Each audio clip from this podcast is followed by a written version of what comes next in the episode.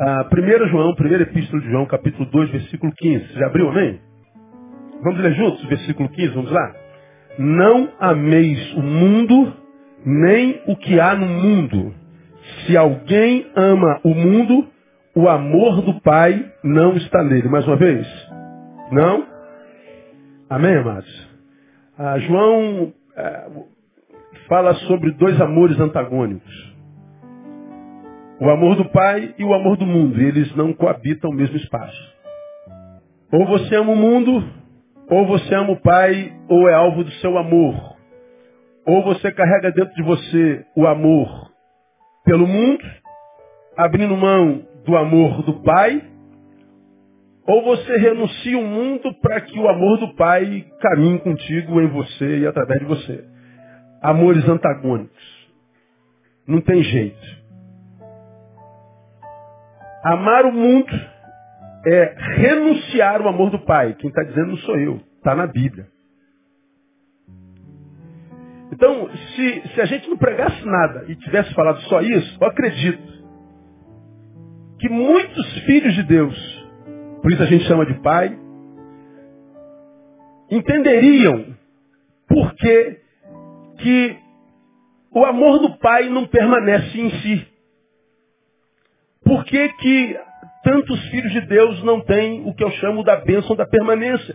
Ou seja, a obra do Espírito não permanece.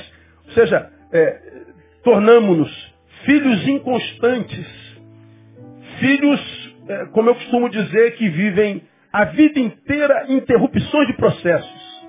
Começa monte de projetos, interrompe. Recomeça, fracassa de novo. Recomeça, fracassa de novo. Recomeça, fracassa. Quem fracassou muitas vezes chega uma hora que desiste de recomeçar. Fala, meu Deus, o que está acontecendo comigo? Nada permanece em mim. Eu conheço um amor, acaba. Começo um, um, um negócio com um sócio, acaba. Eu, eu, eu, eu tô bem numa igreja, daqui a pouco dá problema, eu tenho que sair, eu começo, eu compro um carro, me roubam, eu, eu, eu, eu tô dormindo bem durante o mês, mas daqui a pouco o sono vai embora, eu fico três meses sem dormir. Meu Deus, o que está acontecendo comigo que, que o amor do Pai não, não se estabelece em mim como verdade inalienável é, é, e permanente? O que, que acontece? O que está rolando? Bom, eu não sei. Mas à luz desse texto é possível que você ainda esteja ligado afetivamente na tua área ao mundo, em alguma área ao mundo. E enquanto há em nós amor, veja, é amor, não confunda é, é, relação, não confunda é, é participação, não, amor. Vou falar sobre isso já já. Enquanto houver em nós essa relação afetiva com o mundo, com o nosso passado, o, que nós éramos antes dele, o que nos apetecia antes dele, o que simbolizava a vida em nós antes dele. Enquanto houver em nós essa ligação afetiva com o velho, o novo de Deus não se estabelece. É o que está dito aqui.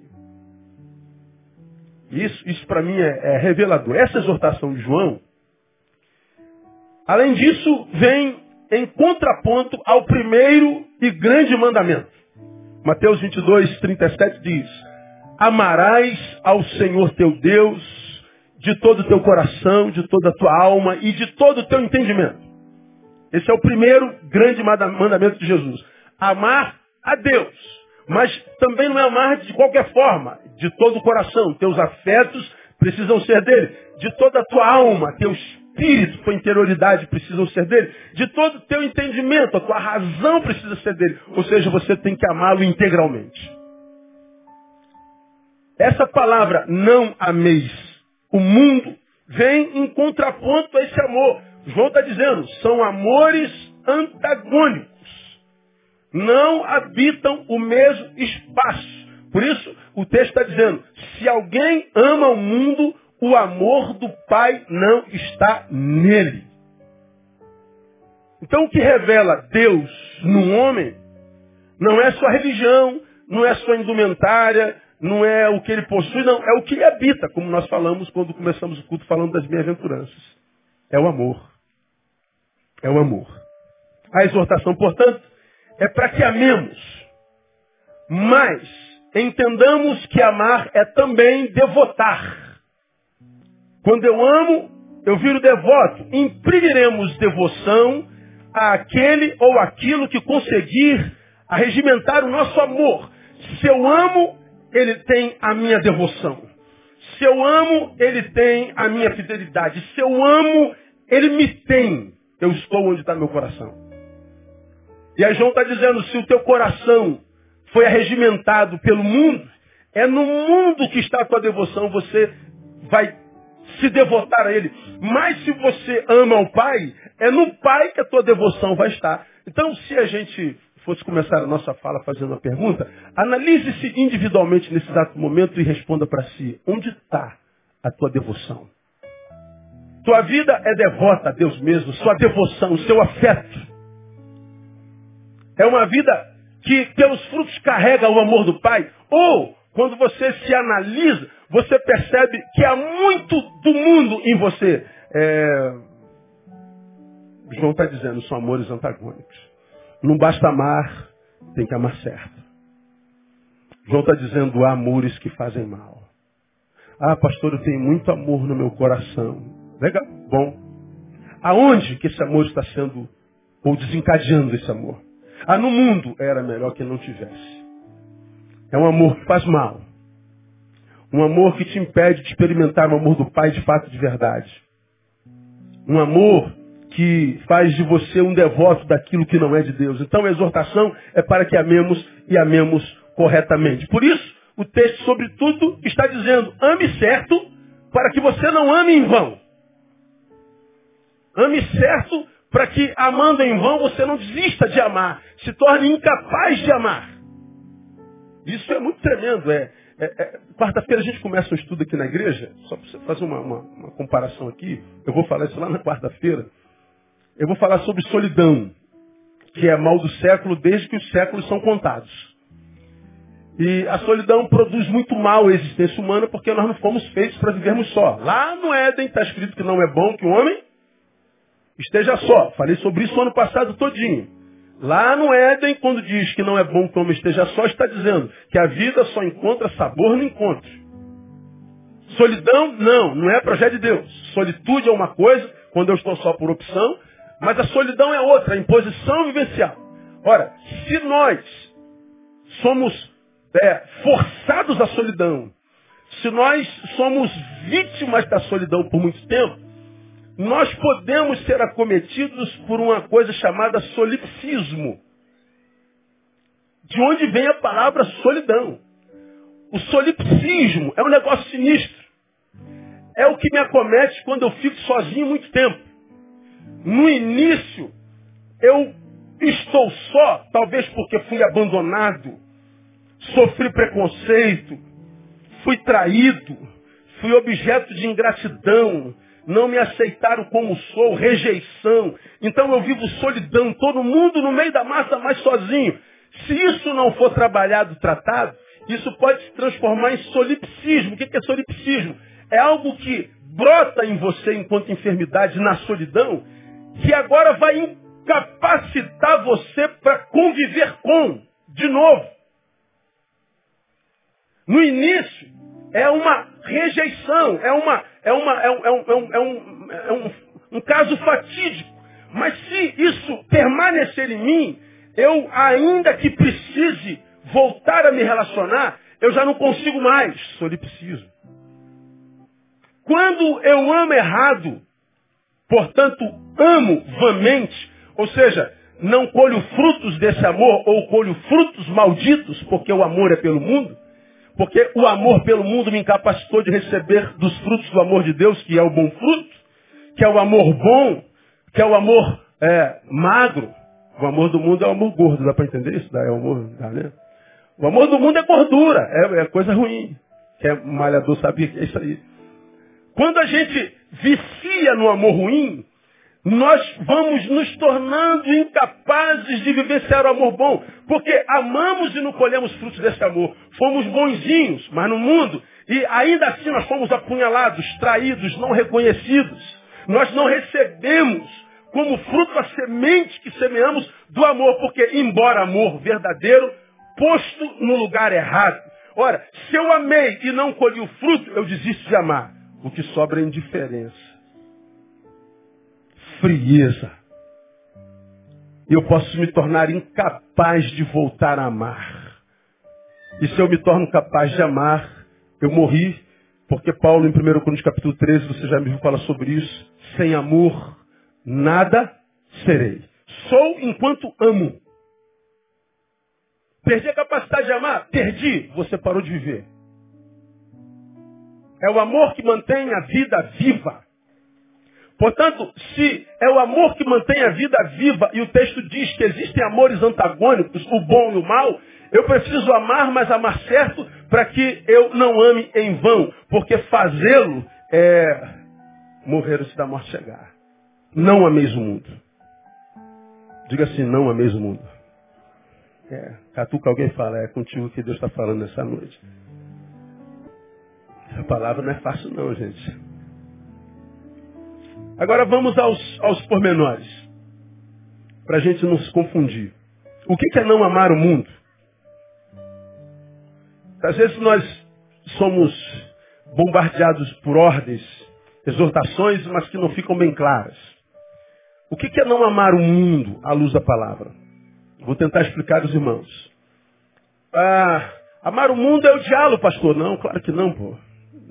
Não amar, eu posso não amar alguém e odiar. Pastor, o senhor ama Joana? Não. Odeia? Não, não sei nem quem é. Amar o mundo é rejeitar? Não. Amar o mundo é tratar o mundo com indiferença? Não, pelo contrário, a gente tem que, gente tem que cuidar do mundo, é a nossa casinha. O que é não amar o mundo? Eu vou, eu vou pegar o exemplo de um casal, como Jesus usou o exemplo do casal para representar a sua relação com a igreja. Ele é o noivo, a igreja é a noiva. Eu pego o exemplo de um casal para a gente entender e fica muito claro, você vai ver só. Vamos imaginar que você, homem, ame uma mulher que esteja aqui presente. Ou vamos imaginar você, mulher que está aqui presente, ame um homem que esteja aqui presente. Mas aquele a quem você ama não ama você. Você ama muito, está apaixonadão. Você pode estar vivendo aquele amor platônico. Você ama, mas ela ou ele nem, nem imagina. Todo culto, você senta do ladinho dela, ou atrás ou na frente. No domingo ela está aqui, você está no banquinho de trás. No domingo ela está lá no canto, você está no banquinho de trás, lá no canto. No outro domingo ela está aqui nesse meu lado esquerdo, você está no banquinho de trás, nesse cantinho esquerdo, daqui a pouco ela está aqui no meio. E tu está ali no cantinho. Por quê? Porque você está atrás do seu amor. Mas ela nem imagina que você está sentado atrás dela ou atrás dele todo domingo. Você ainda não conseguiu dizer para ela que a ama. Você não conseguiu dizer para ele que está apaixonada. Você não conseguiu dizer para ela que no momento é, é, ela é a razão da tua vida. Até que num domingo, o pastor prega, posso todas as coisas daquele que me fortalece. Aí você acredita que Deus está falando contigo para você falar com ela. Deus me deu força, é hoje que eu vou falar com ela, que eu estou apaixonado por ela, mas ela não tem conhecimento da tua existência. Aí você chega perto dela no final do culto. Minha irmã, à luz da palavra de Deus nessa noite, eu vim aqui me declarar para a irmã. E dizer que eu estou apaixonado pela irmã. E eu quero me casar com a irmã. Ó. Calma, né, irmão? Devagar, com andor, que o santo é de barro. Eu estou apaixonado. Bom, o homem, pum, joga assim, estou apaixonado por você, quero me casar com você. Me respondam vocês, mulheres. Qual vai ser a resposta dessa mulher? Não ouvi? Não, claro que não. Que, que isso, moço? Eu tô, posso estar até desesperada para casar, mas assim não, calma. Que é isso? Vamos tomar um café na cantina primeiro, vamos. Sei lá, irmão. Que é isso, pô? Tá louco. Um tá apaixonadão, o outro não.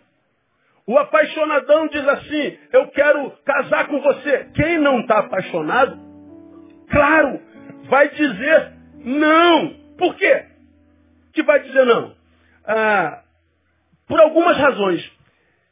E é esse não, da não apaixonada ou do não apaixonado, que eu vou usar para exemplificar a vocês o que é não amar o mundo. Vamos imaginar que nós sejamos aquele ou aquela que disse não para aquele que está apaixonado por nós. Eu quero casar com você, Neil. Não, claro que não. Por que, que eu digo não para alguém por quem eu não estou apaixonado? Por que, que eu digo não para alguém que eu não amo? Por que, que eu tenho que dizer não para o amor do mundo?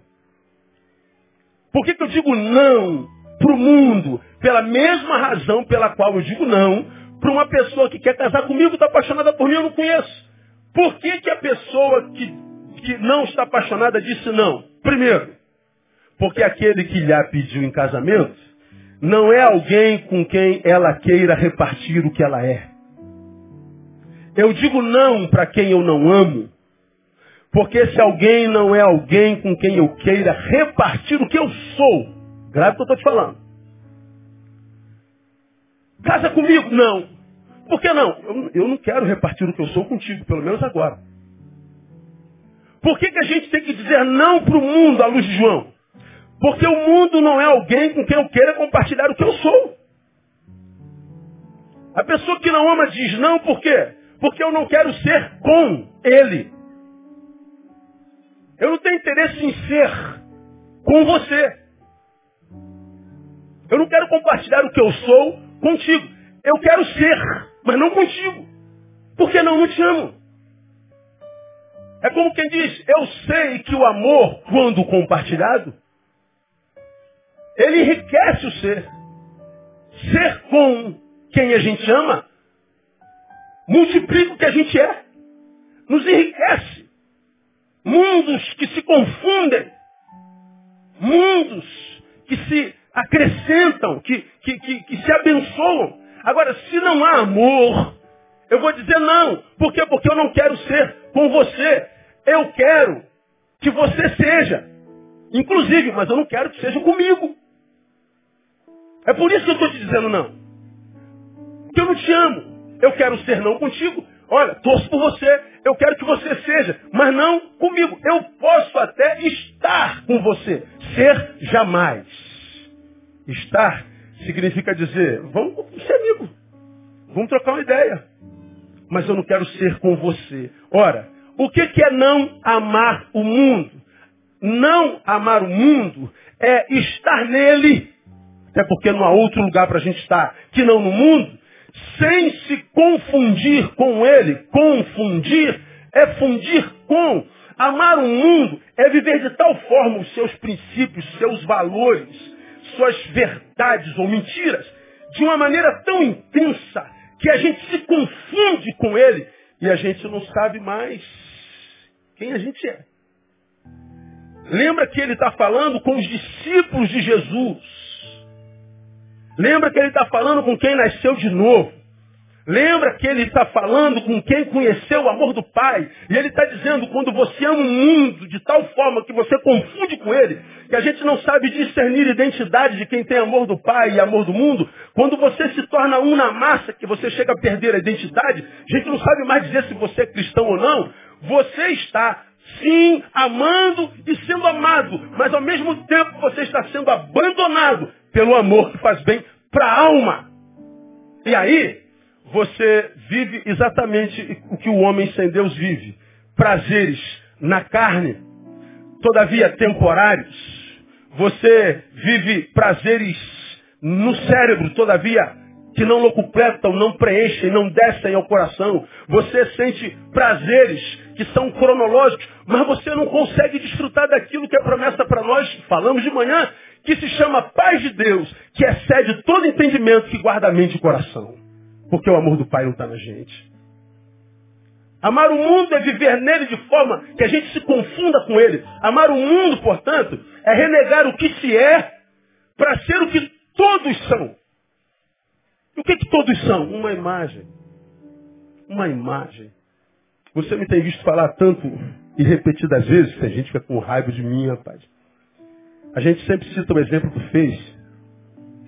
O mundo desejado porque é o mundo das felicidades. E a gente vê um mundo tecnológico tão bonito, gente tão perfeita e feliz, mas quando a gente vem para o mundo da realidade, nós vemos uma outra realidade completamente antagônica àquela que a gente vê lá. Hoje de manhã eu brinquei, né? de vez em quando a gente dá uma passadinha assim pelos Face, e de vez em quando a gente vê, por exemplo, um casal que publicou agora nas férias uma viagem, e fotos lindas, sorrindo, sentado à mesa com a taça de champanhe, dizendo, se sentindo feliz. Aí eu atendi esse casal ontem. E esse casal estava na delegacia ontem. Porque brigaram e rolou facada. No dia anterior, facada e polícia. No outro dia, se sentindo feliz.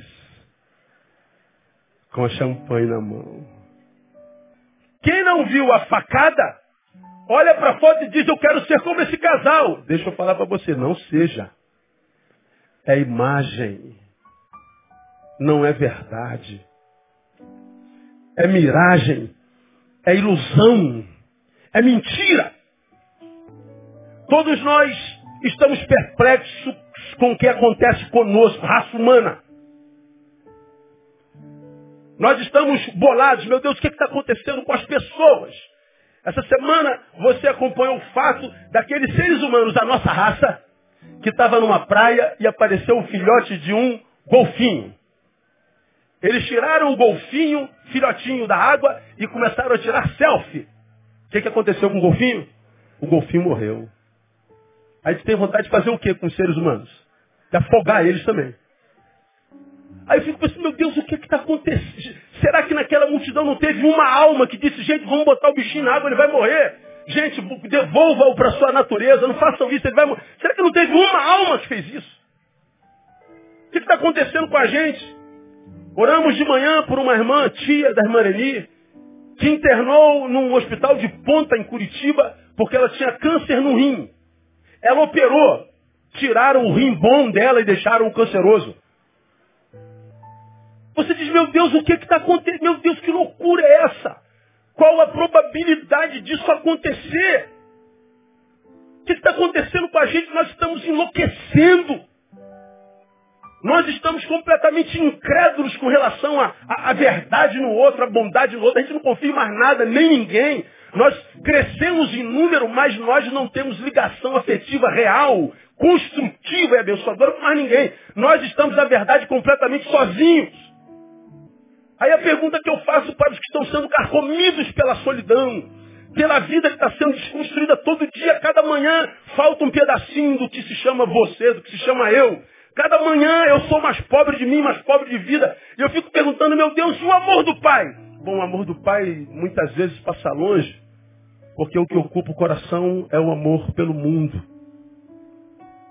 E aí nós vemos uma geração de gente revoltada com Deus Onde é que Deus estava que não fez nada? Se Deus existisse, Ele teria me abençoado. Se Deus fosse bom, Ele agiria. Se Deus fosse bom, Deus é bom, sempre foi bom.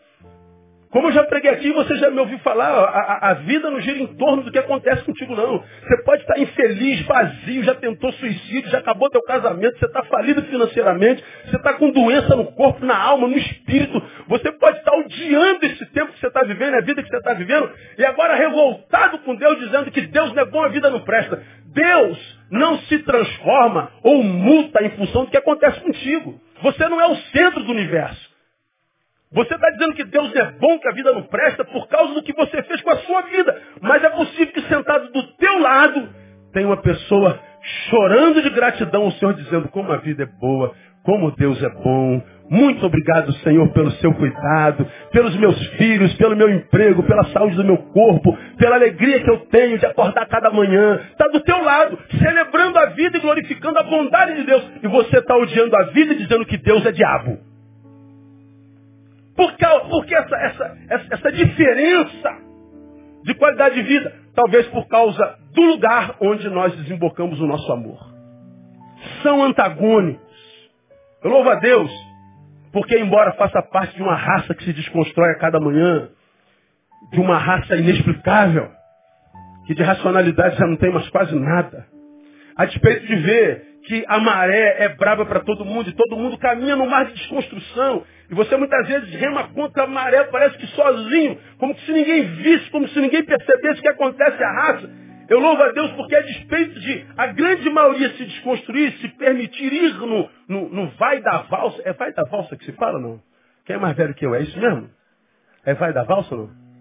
É? É. se não for, dá para entender, entendeu? Então, é, vai no vai da valsa e, e, e a gente diz assim, a despeito da maioria se desconstruir, Deus não depende da maioria para continuar agindo. A Bíblia diz, se houver dois ou três, Ele continua no meio de nós agindo, nos conservando e nos abençoando pelo poder do nome de Jesus. Ou seja, há esperança. Mas, pastor, olha o que está acontecendo ao nosso redor, está todo mundo louco. Eu não tenho nada a ver com todo mundo. Cada um dará conta de si mesmo a Deus. Agora o Pai está dizendo, se você ama, mas ama com amor errado, você está se impedindo de ser alvo do amor de Deus. Então, amar o mundo é estar de tal forma envolvido com o que é do mundo, a ponto de se não perceber mais quem somos nós. Nos confundimos. Nos fundimos de tal forma que já não dá mais para separar a gente dos valores, princípios mundanos. Não há mais nada de mim em mim. Eu me, me, me, me fundi na massa, despersonalizada, desconstruída. Eu tento me salvar e parece que já não há mais esperança de tão envolvido que eu estou. Então, amar o mundo é deixar de ser quem é para se tornar o que todos são. E o que todos são, uma imagem. Ser com o mundo, portanto, é deixar de ser. Por isso que a Bíblia diz, não ameis o mundo não é alguém com quem eu queira compartilhar o que sou. Eu não tenho como estar em outro lugar, é lá que eu tenho que estar. Eu não tenho como trabalhar em outro lugar, é lá. Eu não tenho como morar em outro lugar, é no mundo. Mas não é no mundo que eu vou encontrar o que me completa.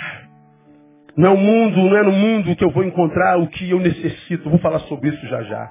Por que, que a mulher que não amava disse não? Porque o que pediu em casamento não é alguém com quem ela queria compartilhar o que ela era. Eu não quero ser com você. Estar talvez. Com você não. Por que segundo lugar? São três. O que não ama diria não. Porque aquele que pediu em casamento não é alguém cuja profundeza do ser ela deseje conhecer, sondar. Casa comigo, Neil? Não, claro que não. Mas por que não?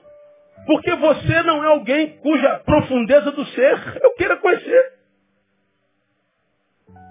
Eu não quero intimidade contigo. Diferente de quando a gente ama, né? Quando a gente ama alguém, a gente quer mais intimidade, mais intimidade. Toda intimidade é pouca.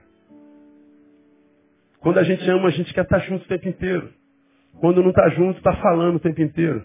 Quando não está falando o tempo inteiro, está escrevendo o tempo inteiro. Quando não está escrevendo o tempo inteiro, está pensando o tempo inteiro. Quando a gente ama, a gente está ligado, a gente está blindado. A gente está selado, a gente está aliançado. É um amor. Agora, se eu não amo, eu estou dizendo, olha, eu não quero conhecer em profundidade o que você é. Sua interioridade talvez seja legal, mas não me interessa. Ora, o que é não amar o mundo? Por não amar o mundo, eu não sou impelido a conhecê-lo profundamente. Diferente daquilo do que nos exorta a palavra quando o assunto é Deus. Oséias, capítulo 6, versículo 3, diz o quê? Conheçamos, concluam para mim, e prossigamos em conhecer ao Senhor. Por que que essa palavra é do profeta para o povo de Deus? Porque nós amamos a Deus, queremos conhecê-lo e queremos continuar conhecendo. Porque quando nós amamos, nós continuamos estudando o ser amado. Nós queremos entender o ser amado. Nós queremos que o ser amado nos invada queremos invadir o ser amado. Nós queremos nos tornar o ser amado. Queremos ser um com ele. É disso que, que a Bíblia fala. Então, não amar o mundo é, mesmo estando nele, ter a consciência de que ele não pode ser para mim nada mais do que de fato ele é. Um mundo que eu não devo amar. Só. É um mundo. Mas é só isso. Nada mais do que isso. Portanto, amá-lo é vê-lo além do que ele é. É vê-lo como o lugar da minha alegria. Amar o mundo é ver uma coisa sobre a qual eu ponho a minha esperança, meu desejo. Minha ambição está no mundo, meus sonhos, meus projetos. E para a gente fazer isso tudo no mundo, a gente tem que virar as costas para o amor do Pai. É nisso que tantos crentes têm se perdido. A gente se perde, por incrível que pareça, hoje, não pelas dores que o mundo nos impinge, mas pelos prazeres que ele nos impinge. Fazemos dele a fonte da nossa alegria. Fazemos dele a razão da nossa vida. Colocamos nele a nossa esperança. Colocamos nele o nosso sonho. E todos os nossos projetos são sempre mundanos. Todos os nossos projetos são sempre temporários. Todos os nossos projetos são em vista do que a carne sente, do que o corpo percebe. Tudo. Nós não temos sonhos espirituais. Nós não temos mais projetos espirituais. Nós não criamos filhos mais para Deus. Falei sobre isso de manhã. A gente quer ganhar dinheiro. A gente quer ascender. A gente quer ser promovido. A gente quer aparecer. A gente quer se exibir. Vem a palavra e diz que diminua eu e ele apareça. Que eu suma para que ele apareça que ao olharem para mim vejam a Ele, que Ele cresça e que eu diminua. Mas nós fazemos hoje o caminho exatamente oposto, que eu cresça e que Ele desapareça. É a pergunta que Deus faz para nós, seus filhos, nesta noite é, quando olham para você, para mim, que Deus acham em nós? Que tipo de mensagem nossa vida prega hoje? Aonde os que nos rodeiam, veem o nosso amor desembocando. Quando teu filho olha para você, aonde teu filho vê o teu amor desembocando? Nas coisas do mundo ou nas coisas de Deus? Quando teu marido não crente olha para você, irmã, aonde que o teu amor desemboca? Em Deus ou no mundo? Vice-versa. Você, marido, onde tua mulher vê teu amor sendo desembocado? Façamos uma análise dos nossos sonhos e projetos e vejamos se nos nossos escritos tem projeto espiritual. Quase nunca. Por isso, quando os nossos projetos mundanos não são desenvolvidos, o que sobra é frustração mesmo, porque era tudo que a gente tinha. Está na Bíblia desde sempre. Se o que você deseja é mundano, é carnal, é só do plano material, Jesus olha para nós e diz: Digo-vos que já recebestes o vosso galardão. E o problema é que o galardão material é temporário. A prata e a ferrugem consomem.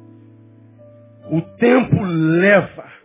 Tem prazo de validade. Então, quando a Bíblia diz não ameis o mundo, ele está dizendo não faça do mundo a tua ambição primeira. Não acredita que haja nele o que você precise para ser pleno. Não se iluda. Abrir mão do amor do Pai para viver as delícias desse deserto mundano é, é viver no alto engano. Cara, é só a gente olhar para o lado, é só você abrir o jornal. A gente passa pela vida, já falei sobre isso aqui.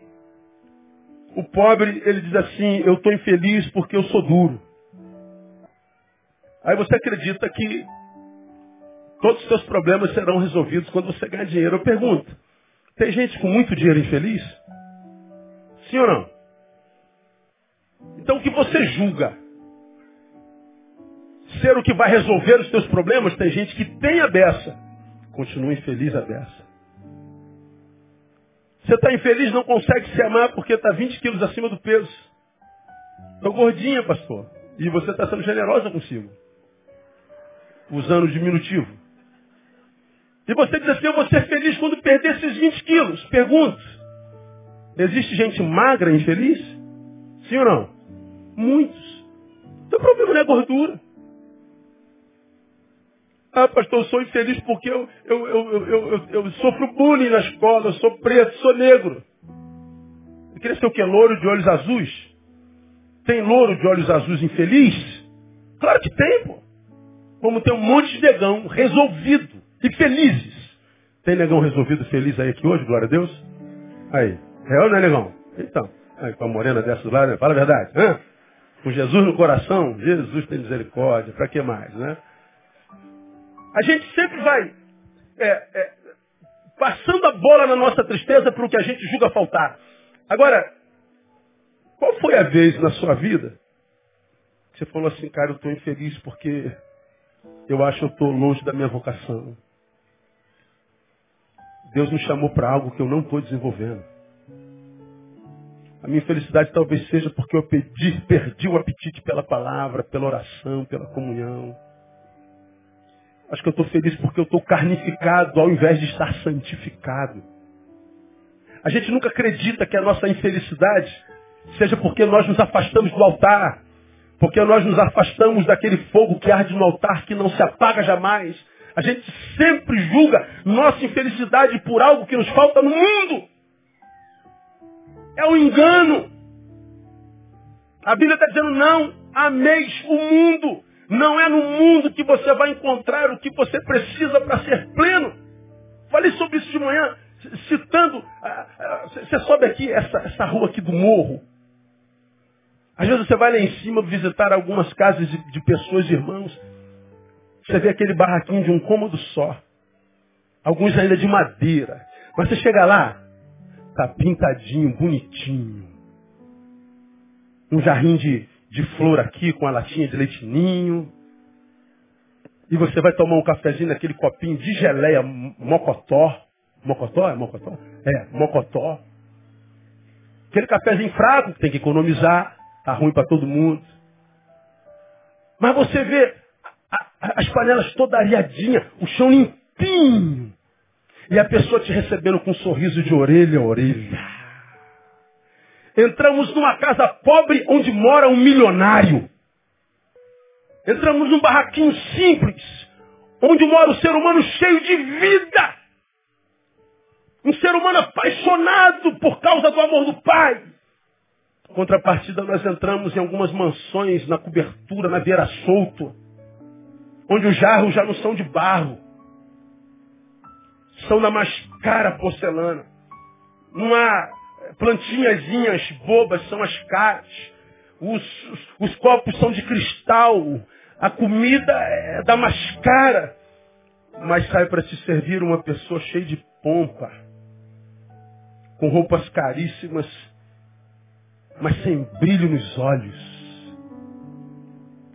Tristes performáticos, mendigos que moram em coberturas.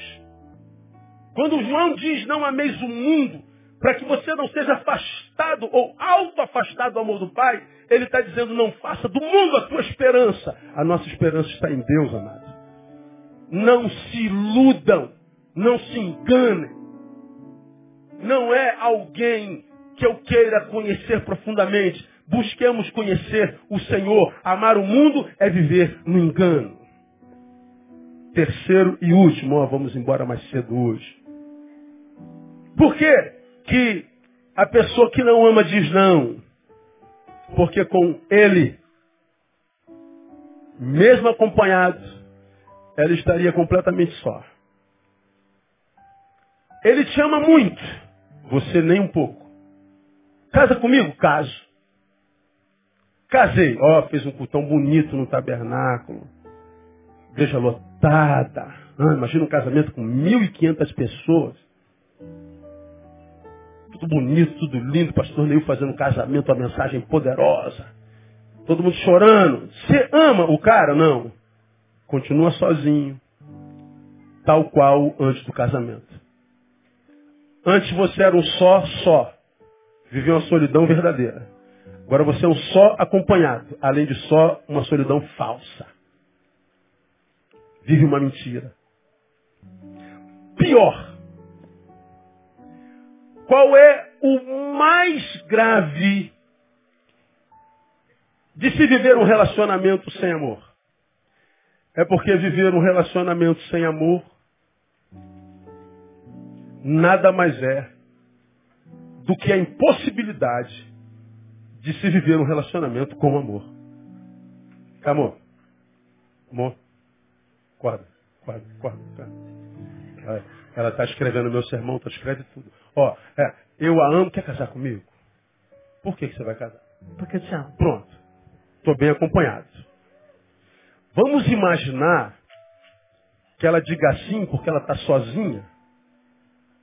Pô, minha oportunidade de casar, quero casar, quero casar, quero casar. Tem gente assim, não tem? Quero casar, quero casar, quero casar, casar, casar, casar, quero casar. Oh, ele me pediu casar, mas eu vou casar. Ama? Não. Estava sozinha lá, casou, continuou sozinha. Porque casou sem amor, transformou o seu relacionamento numa impossibilidade de viver um relacionamento com amor. Por quê? Porque casou comigo, vamos imaginar que amanhã apareça o amor da vida dela. Porque já se relaciona sem amor, está impossibilitado de viver um relacionamento com amor. Diante disso, pergunto, é melhor estar sozinho ou casado sem amor? O que, que você acha? Sozinho. Antes só do que mal acompanhado. Mas se o sujeito não tem amor próprio, ele diz o quê? Antes mal acompanhado do que só. Aí você não percebe que mal acompanhado, você está, você está se impossibilitando de se bem acompanhar. Você está amarrando a sua vida. Você está dizendo não para o amor de Deus. Que de repente já está aí, ó, no meio dessa multidão. Deus só está burilando, tirando as partes ruins dele, que é para jogar assim na tua frente, se esbarrar no corredor da igreja, pum, aí aparece aquele amorzão. Oh, oh, você é da igreja? Sou, estou aqui desde garoto, nunca te vi. Eu também nunca te vi. É porque estava cheio de, de casca, de, de sujeira. Deus foi burilando quando tirou tudo, jogou na tua frente, mas você já está namorando, você já está casada. Jogou a tua felicidade no lixo. Quando eu me relaciono com o mundo que eu não devo amar, eu estou dizendo que Deus perdeu a chance de se relacionar comigo de modo a gerar vida.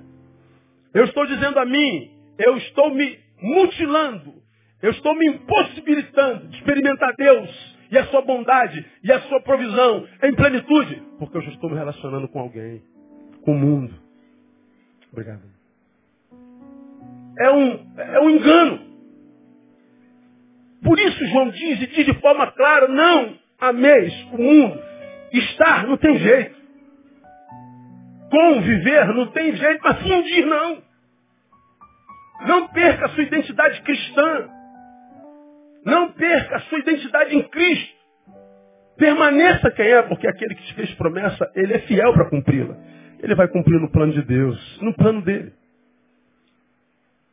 A minha oração é que é, a gente entenda essa palavra, porque como eu falei no início dessa palavra, o que a palavra está dizendo é ame certo, para que você não ame em vão. Porque o amor é o mais sublime de todos os sentimentos. Se eu me frustro do amor, no amor, é possível que todos os outros sentimentos humanos percam sentido em mim. Quanta gente amada, gente querida que a gente atende, tão infeliz, tão triste porque se relacionaram errado. Eu sei que Deus está me estando no coração de alguém aqui muito machucado por amores equivocados. Então aprenda com o Senhor nessa palavra, não se relacione de novo se não houver amor antes de pedir a Deus o amor de alguém, peça que Deus plante no teu coração amor por si mesmo. Ame-se. Porque só me amando, eu estou capacitado para me impedir de me relacionar sem que seja por amor verdadeiro. Porque se eu não me amo o suficiente, qualquer coisa que me encontre serve. Como eu falei pela manhã citando Platão, quem não sabe o que procura, não valoriza o que encontra. E há muita gente perdendo coisas preciosas, gente preciosa, porque não sabe o que procura. e não sabe o que procura porque não se ama. Então a minha oração para você em 2016, que Deus te dê muito amor, mas que sobretudo te dê amor pelo Pai. Porque é o amor pelo Pai que vai te capacitar para andar pelo mundo, sem se enganar ou cair nas teias, nas ciladas dos amores mundanos. Lembrando que nós acabamos de ler, não ameis o mundo, nem o que há no mundo. Porque se alguém ama o mundo, o amor do Pai não está nele. Amores antagônicos. Ame, mas ame certo. E a tua vida encontra sentido de verdade, porque Deus é amor. Vamos aplaudi-lo? Ficar em pé. Vamos embora para casa. Aleluia.